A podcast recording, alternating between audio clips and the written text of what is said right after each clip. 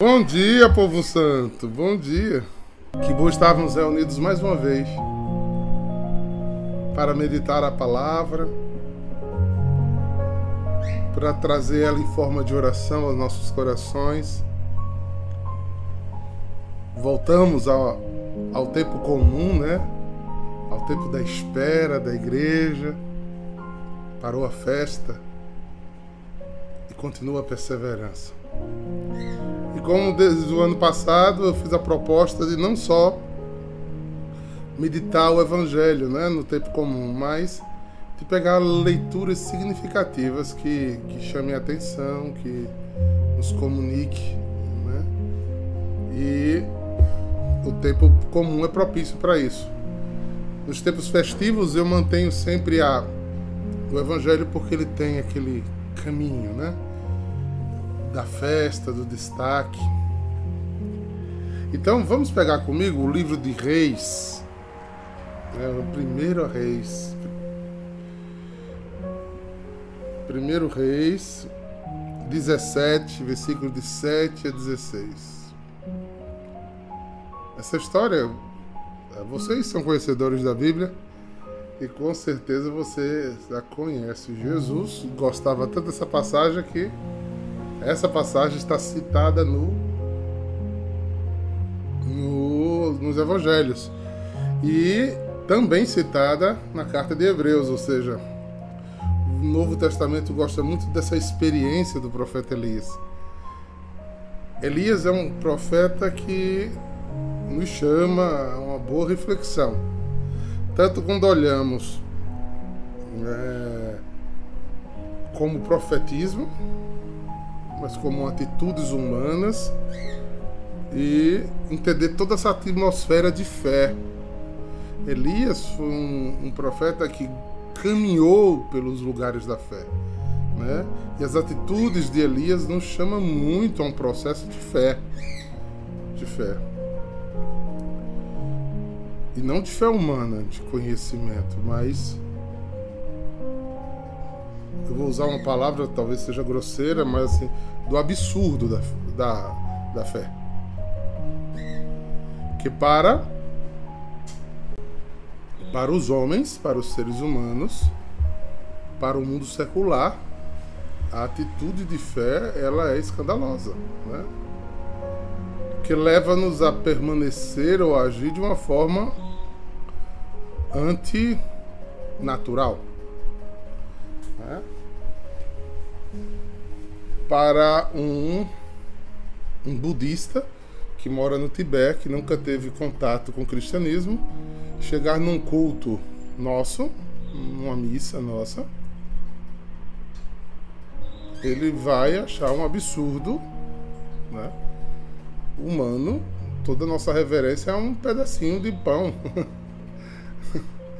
que é isso? Não é? Como nos é um absurdo quando chegamos no Tibete fazendo o inverso proporcional e eles anotam aquelas rodas imensas com mantras escritos que ficam girando e eles dizem que tocar ali ajuda a pessoa a chegar ao nirvana, chegar ao, ao perfeito equilíbrio. E para nós é só uma roda de uma roda de de madeira. Mas quando acrescentamos a essas realidades uma experiência de fé, tudo tem um sentido diferente. Muito diferente. E eu, como pregador, eu como diácono católico, Me sinto muito interpelado a questionar sobre isso, porque infelizmente vejo muita fé adoecida. Vejo muito conceitos de fé distorcido. Eu percebo muito processo de, de, de interesse, né? que adoece, que dificulta, que impede, né? e que repele as, as verdadeiras e profundas experiências que transformam vidas, que fazem chegar a essa atitude aqui. Então, nesse eu dando essa pequena introdução, eu queria entrar, adentrar o texto e a gente perceber, olha mesmo a atmosfera desse texto. Naqueles dias, secou a torrente do lugar onde Elias estava escondido, porque não tinha chovido no país. Então a palavra do Senhor foi-lhe dirigida nesses termos.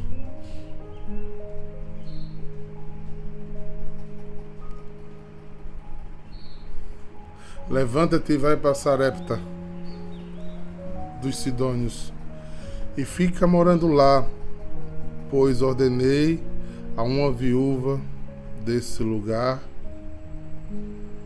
que te dê sustento. Elia pôs-se ao caminho e foi para Sarepta. Ao chegar à porta da cidade, viu uma viúva apanhando lenha. Ele chamou-a e disse: Por favor, traga-me um pouco de água numa vasilha para eu beber. Quando ela ia buscar a água, Elias gritou-lhe: Por favor, traga-me também um pedaço de pão em tua mão. Ela respondeu: Pela vida do Senhor, teu Deus, não tenho pão. Só tenho um punhado de farinha numa vasilha e um pouco de azeite na jarra. Eu estava apanhando dois pedaços de lenha a fim de preparar esse resto para mim e meu filho, para comermos e depois esperar a morte. Elias replicou-lhe: Não te preocupes. Vai fazer o que te disse. Mas primeiro prepara-me com isto um pãozinho e traze-o. Depois farás o mesmo para ti e teu filho. Porque assim fala o Senhor Deus de Israel. A vasilha de farinha não acabará a jarra de azeite não diminuirá até o dia em que o Senhor enviar a chuva sobre a face da terra. A mulher foi fez como Elia lhe tinha dito. E comeram ele e ela em sua casa durante muito tempo. A farinha da vasilha não acabou nem diminuiu o óleo da jarra, conforme o Senhor tinha dito por intermédio de Elias. Palavra do Senhor. Que texto lindo, não é, irmãos? Esse texto é inquietante. Vamos começar a pensar esse texto? Eu até trouxe uma outra versão de Bíblia para a gente ficar mastigando junto.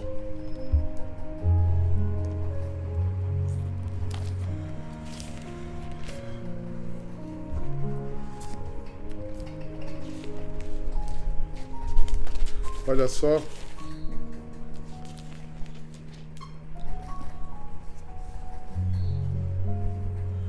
Ele vai dizer: mas algum tempo depois o riacho secou e por faltava chuva. Então o Senhor disse a Elias: Aproveite-se, apronte-se e vá a uma cidade de Sarepta, perto de Sidom, e fica lá. Eu mandarei uma viúva que mora ali ter comida para você. Que caminho é esse que Deus faz? Você está vendo que o caminho da fé não é um caminho lógico, gente? Qual era a situação da viúva para ajudar Elias?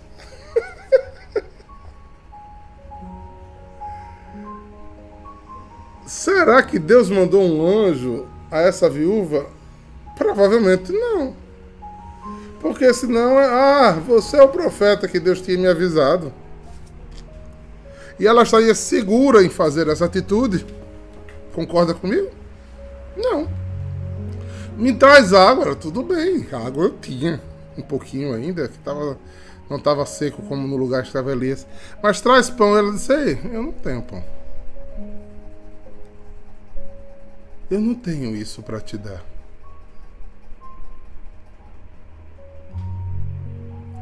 Aí Elias lança uma promessa. Mas você está entendendo que Deus diz a Elias que tem lá uma viúva para dar de comida a ele. Mas lá tinha uma viúva que ia comer seu último pão para morrer. O que é que transforma essa situação? A fé de Elias e a fé da viúva. Já várias vezes venho avisando a vocês que a viuvez é um problema no povo de Israel porque eles não podem sustentar. Mas ela morava num tipo de sítio é, na região de Sidônia.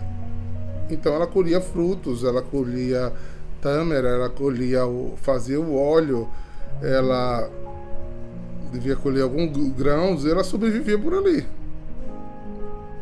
Mas estava em seca também. Ela não tinha mais. Aonde se encontra essas histórias? Na fé. E é essa a nossa dificuldade nas nossas experiências com Deus. Porque a gente não quer passar nossas histórias pela fé. Eu olho a minha situação e olho a situação do outro e tento soluções humanas, porque às vezes assisto absurdos. Exato, Holanda. Parece loucura, mas é loucura para os homens. Se você lembrar da história, Elias está voltando do monte, da experiência com Deus. E na cidade onde ele estava, não tinha condições de estar. Até o riacho tinha secado. E Deus disse: Vai. Como ele disse a Abraão: Vai, sai da tua parentela deixa teu trabalho, deixa tua família, deixa o que tu tem e vai para uma terra que eu te prometi. Agora ele não diz onde nem como, e quando chega lá a terra está cheia de gente. Ele olha para Josué e diz: Seja firme e corajoso, não temas, eu estou contigo, coragem, não te afaste o livro da direita para a esquerda e toma posse da terra que eu te dei. Tenha 122 povos nessa terra.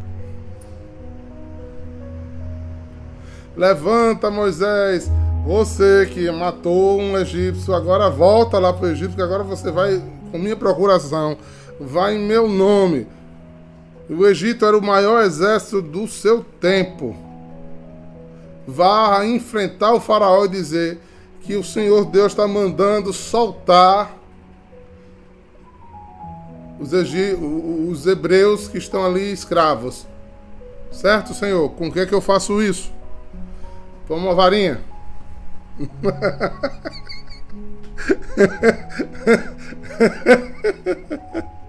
Tome uma varinha.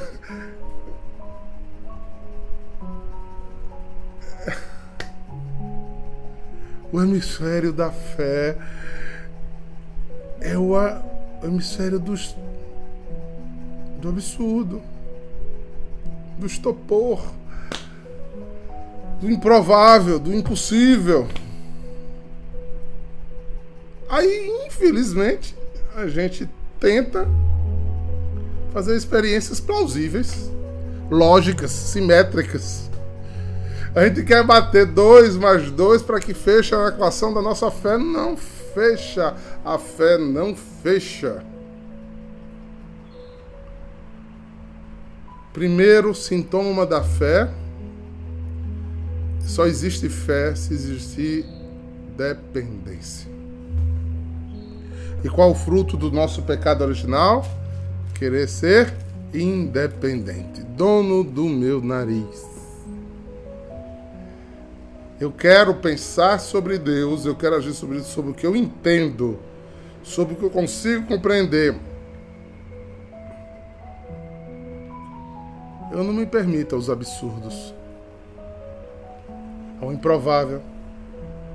Se você ler as histórias de Elias, Elias foi o profeta dos improváveis, dos absurdos. É um caminho ilógico, mas é um caminho especial. E ele continua, aí ele olha para ela e fala: Me mande água. E na outra mão taga um pão. Eu não tenho pão. Tô juntando aqui, tem um pouquinho de farinha, um pouquinho de azeite, e eu vou comer e esperar morrer, porque não tem mais comida. Processo egoísta. Professor, mano, aí eu vou tirar da minha boca, rapaz? Da boca do meu filho para dar a você?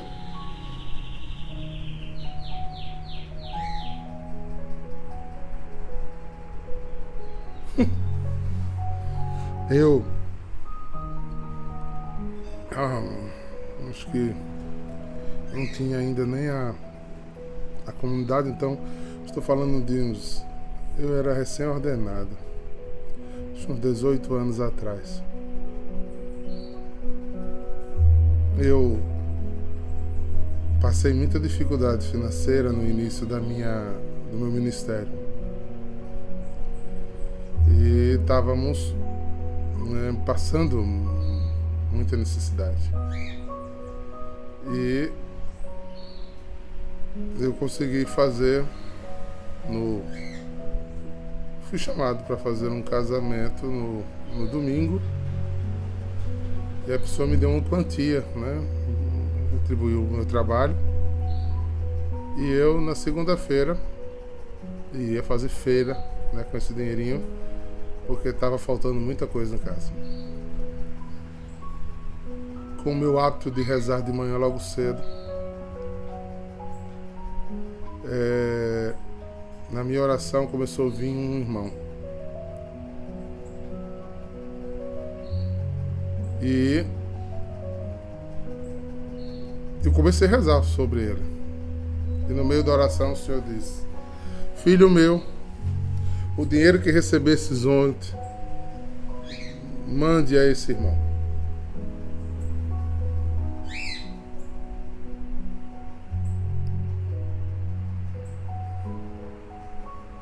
me deu um gelo no coração. E não adianta, né? Eu estava falando com Deus, não era como vocês, né? Que com vocês eu podia pensar e vocês não sabiam o que eu estava pensando, né? Mas eu estava falando com Deus. O pensamento veio logo. Eu disse: os meninos, Senhor, e, e o que está faltando em casa? Por que eu vou dar o dinheiro a ele? Não sei como é que Deus fala com vocês, mas ele só deu uma ordem e só disse uma vez. E não respondeu mais. Agora, quando o Espírito Santo me inquieta com uma coisa, vocês já viram esse negócio de celular que bota para despertar e ele fica de cada 15 minutos, pss, né? Toca de novo e toca de novo, pronto. Já não era mais o Senhor falando, era a minha mente, né? Ouvindo, reverberando aquela palavra. O Senhor mandou dar. E eu dentro de casa, feito um tetel, é, pra cima e pra baixo, mandou dar. Mandou dar. E eu contra-argumentava a fala, dizia, mas não faz sentido, não é lógico isso. Eu tô com quatro filhos em casa, uma mulher, estamos faltando coisa em casa. O senhor, eu trabalhei, foi a sua do meu trabalho. Por que eu vou dar? E a, a, a, a inquietação voltava. Acho que a inspiração até um, dos anjos de Deus, né? O Senhor mandou dar. O Senhor mandou dar. Pois bem, não sou santo mesmo. Dei, né? Liguei para ele e disse: irmão, senhor pediu para eu lhe dar essa quantia, né? Eu peço o nome da sua conta para eu depositar. E ele disse: Agora eu não posso falar com você, além de dar o número, depois eu falo. Né? Eu só digo a você: foi Deus que mandou mesmo. E desligou o telefone, me deu o número da conta, ligou o telefone e eu fui no banco, depositei, que naquele tempo não tinha, né? Essas facilidades de hoje. Depositei no caixa eletrônico, caiu automaticamente. E eu saí, eu não sou santo, eu saí com tanta raiva de Deus. não sei o que, é que o senhor quer de mim mais não. Não é possível. Porque uma das coisas que o demônio mais fazia no meu coração, porque eu tinha deixado de trabalhar né, no mundo secular, era me achar estúpido, louco, né? com quatro filhos para criar e não cobrir a minha casa, é, tendo força física, juventude, graças a Deus, competência para exercer minha profissão. E o demônio sempre me acusava. Eu tenho certeza, não sei daquele caixa eletrônico que o diabo encostou. Plá! Começou no meu ouvido. Você é um palhaço mesmo, você é doido. O que é que você está fazendo da sua. E eu fui atormentado, atormentado, atormentado, atormentado.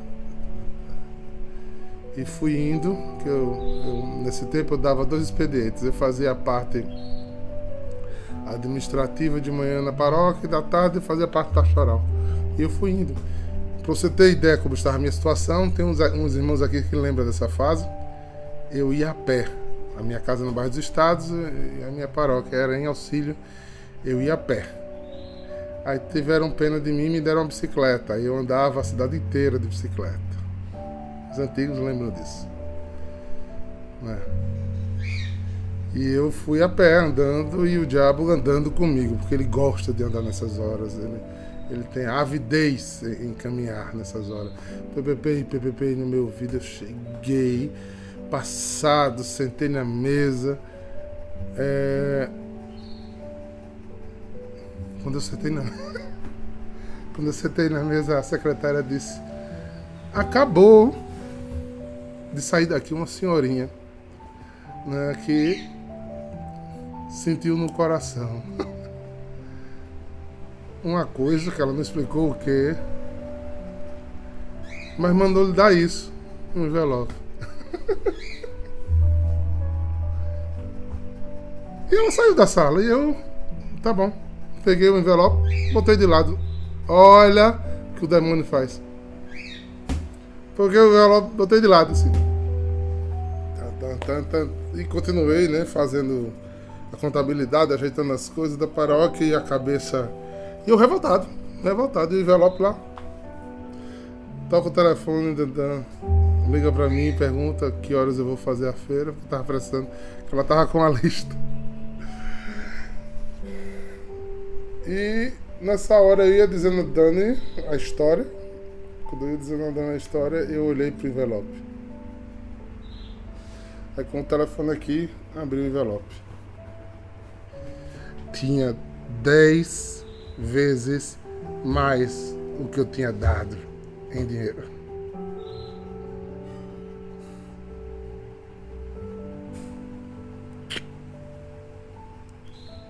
Tinha dez vezes mais do que eu tinha dado em dinheiro. Eu disse à tarde, antes de voltar para o expediente. E desliguei e fui para a capela, levantei para ir para a capela, orar, pedir perdão. Quando eu vou fechando a porta do, do, da, da sala, o telefone toca, eu volto, atendo. Era a pessoa que eu tinha dado. E ele em. É,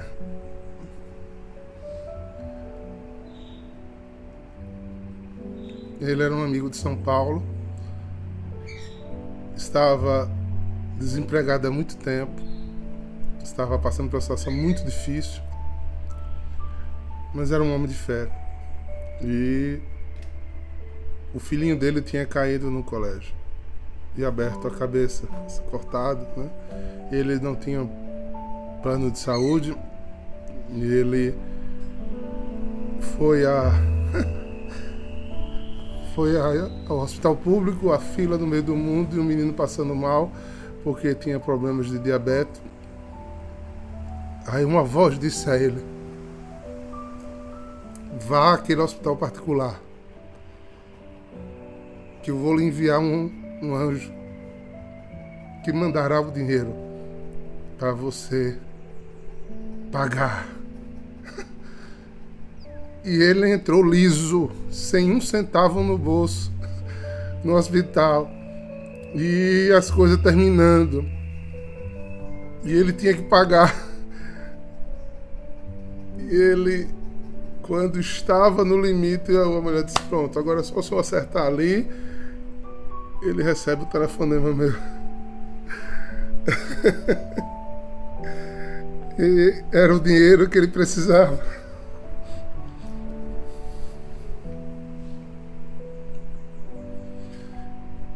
Fé, esse lugar do absurdo. A fé não conseguiria. Deus faz um quebra-cabeça, um xadrez, porque ele podia tocar naquela irmãzinha e me dar dinheiro porque a irmãzinha me conhecia. Mas ele não podia mandar aquele dinheiro da irmãzinha direto para ele porque a irmãzinha não conhecia ele. Mas ele precisava da minha fé nele de entregar o que me faria falta. E sem explicação. Porque se o senhor tivesse me falado da, da, da explicação, eu acho que tinha mexido com minha generosidade. Mas Deus espera mais da gente do que simplesmente Deus tem que estar se explicando o tempo todo. Ou a gente confia nele ou a gente não confia nele. Imagine todas as vezes que você mexer na conta, na sua conta conjunta com sua esposa, você tem que dar muitas explicações à sua esposa. Uma hora você você não confia em mim. Eu não sou teu marido, eu não sou tua esposa. E a gente às vezes só quer corresponder a Deus se Deus explicar muito, der muita explicação, disser tudo bem direitinho, porque a gente não confia em Deus. Isso é fé, gente. É esse o lugar da fé. Eu não tenho que entender, eu tenho que obedecer. Ou eu confio nele, ou eu não confio nele. Ou eu sou dele, ou eu não sou dele totalmente. Por isso que eu acho que tem muita fé adoecida. Né? Fé interesseira. Fé que não exige de você nada. Fé que só exige do outro. O Espírito Santo que fala em você só fala para te abençoar ou para te defender, não te corrige, não te faça fazer coisas que você não quer fazer. Agora, corrigir o outro ou é o espírito da carne, gente, não é o do Espírito Santo.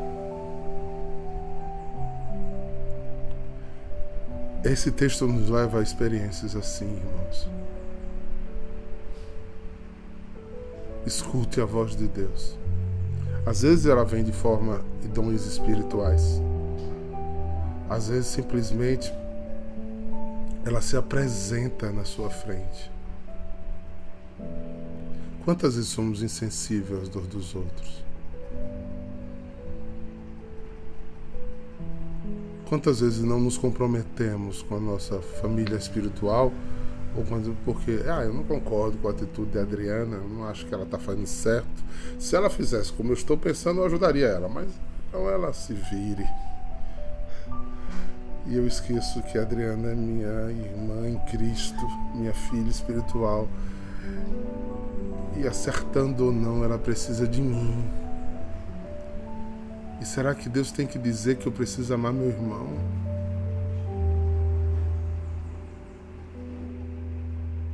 Precisa? Não precisa, não.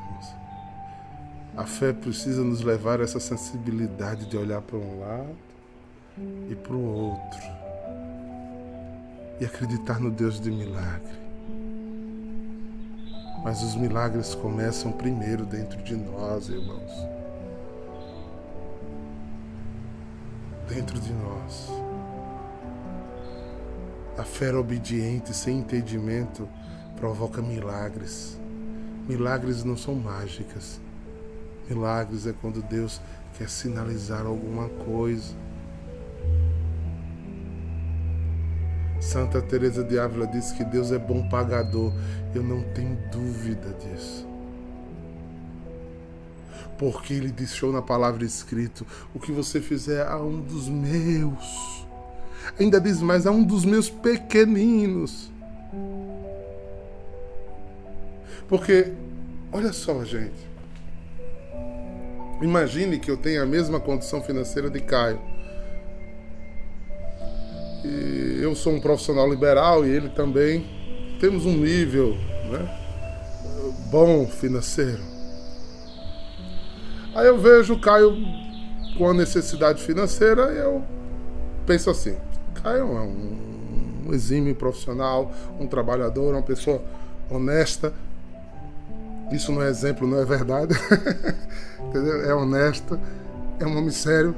Eu sei que ele agora está precisando, mas ele tem competência e vai chegar lá. Então eu vou passar esse dinheiro para ele, porque eu sei que daqui a pouco ele vai estabilizar de novo, ele vai me devolver isso.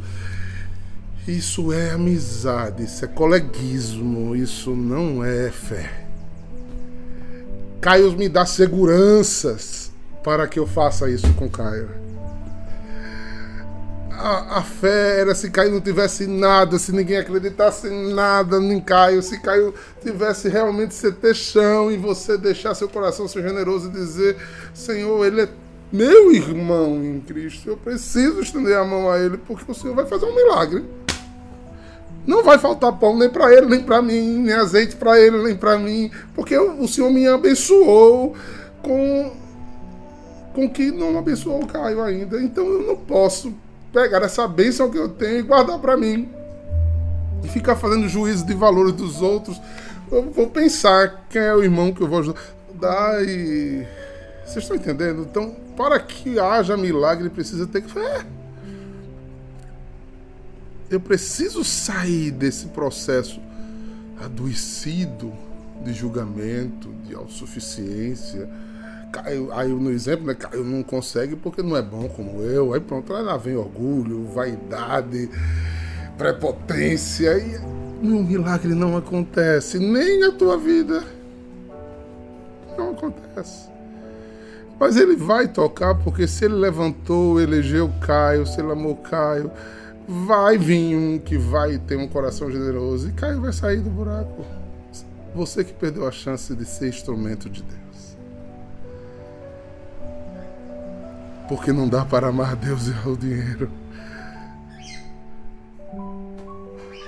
A viúva escolheu obedecer a Deus e morrer por obedecer a Deus. Aí Deus, que não é um Deus que mata, escolheu alimentá-la, seu marido dela, seu sustento dela, seu amparo dela e do seu filho. O milagre está na decisão profunda de obedecer mais a Deus até pela minha vida. Isso é um martírio, gente. Isso é um dom de Deus. É quando eu não me preocupo comigo, porque eu sei que onde eu estou, eu estarei onde o Senhor quiser. E se é para fazer para o Senhor, eu farei. Porque esse é o meu lugar. Então a gente. A gente. Na comunidade em adoração trabalha muito essa imagem por isso o nosso cerco de Jericó acredita demais em milagres, não em mágica.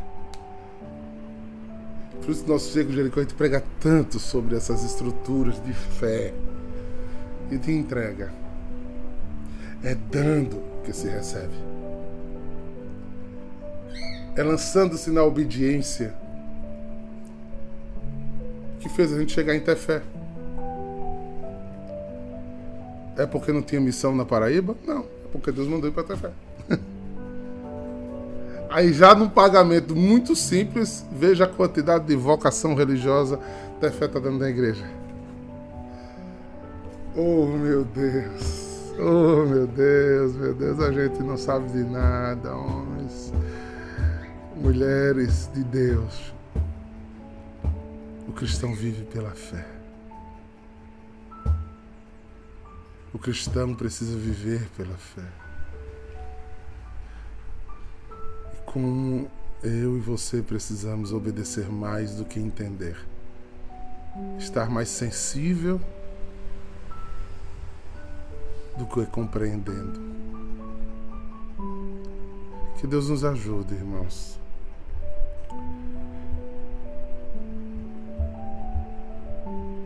Deus nos ajude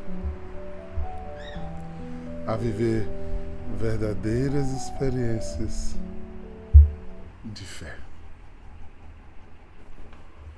A volta do tempo comum, eu resolvi começar com esse mês, mês do nosso baluarte, um homem corajoso, de fé, né? Um homem que abandonou sua vida para fazer a vontade de Deus. Viveu só para isso. Em seis meses terminou sua missão e foi embora. Mas se eu orar, se eu não me desesperar, se eu não esmurecer, o que é que acontece?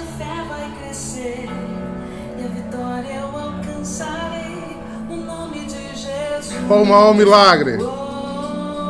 Eu tenho fé.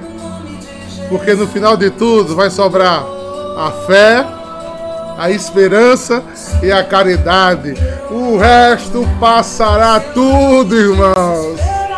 Tudo.